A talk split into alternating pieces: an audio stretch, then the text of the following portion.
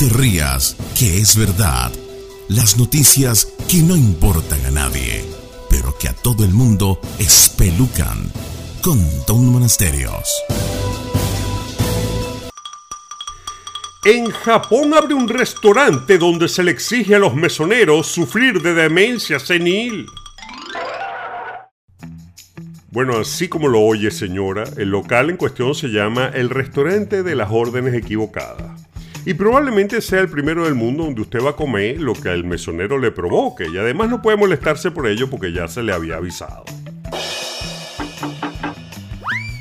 El restaurante solo tiene seis mesoneros que son ancianos que sufren de demencia senil o Alzheimer y es un nuevo concepto creado por unos creativos publicitarios para mostrarle al público que las personas que sufren de estos males son mucho más útiles de lo que podemos pensar.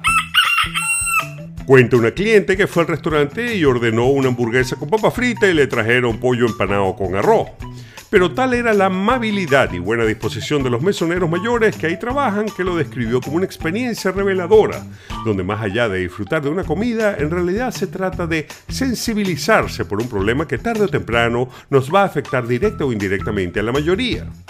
50 millones de personas alrededor del mundo sufren de alguno de estos males, probablemente usted tenga un familiar con alguna de estas condiciones y es algo con lo que los científicos trabajan arduamente para tratar de encontrar algún tipo de cura.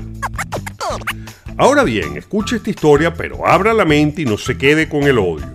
Una de las industrias farmacéuticas más grandes del mundo, llamada Pfizer, decidió en 2015 no hacer público unos análisis hechos por uno de sus científicos donde descubrieron que una droga que desarrollaban para tratar la artritis tenía la posibilidad de prevenir en un 64% el desarrollo de Alzheimer en los pacientes. Y el gigante farmacéutico se negó a hacer público estos descubrimientos y además se negaron a desarrollar más estudios sobre esta droga.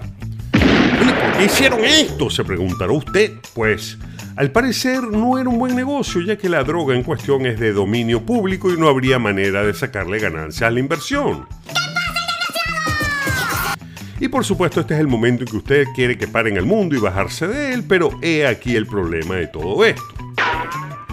Si bien las farmacéuticas son una industria que genera millones gracias al bolsillo y la miseria de otros, lo cierto es que los números demuestran que gracias a este sistema de capitalismo salvaje que la ciencia ha podido avanzar en encontrarle cura a muchas enfermedades. Los sistemas de salud como los de Estados Unidos, que no es público y donde si usted cae enfermo nadie lo va a atender si no tiene un seguro privado, la verdad es que funciona mucho mejor que los sistemas públicos y gratuitos socialistas que ofrecen algunos países serios como los hay en Europa. El 90% de los avances de la ciencia en cuanto a nuevas drogas para tratar enfermedades provienen de este sistema donde el dinero funciona como incentivo y que han logrado que la calidad de vida de millones hayan mejorado notablemente. Entonces uno se encuentra ante la encrucijada con qué se cuadra uno, pues con las farmacéuticas que quieren ganar millones, pero gracias a eso generan drogas efectivas que funcionan, o el sueño, un sistema de salud donde todo es gratis todos somos felices, pero que a la larga no será más que pomaditas que no solucionarán nada. Bueno, y es como dicen en mi pueblo, gratis siempre sale más caro. Y bueno, de eso sabemos los venezolanos. Y no se ría, que es verdad. No te pierdas otro capítulo de No te rías que es verdad.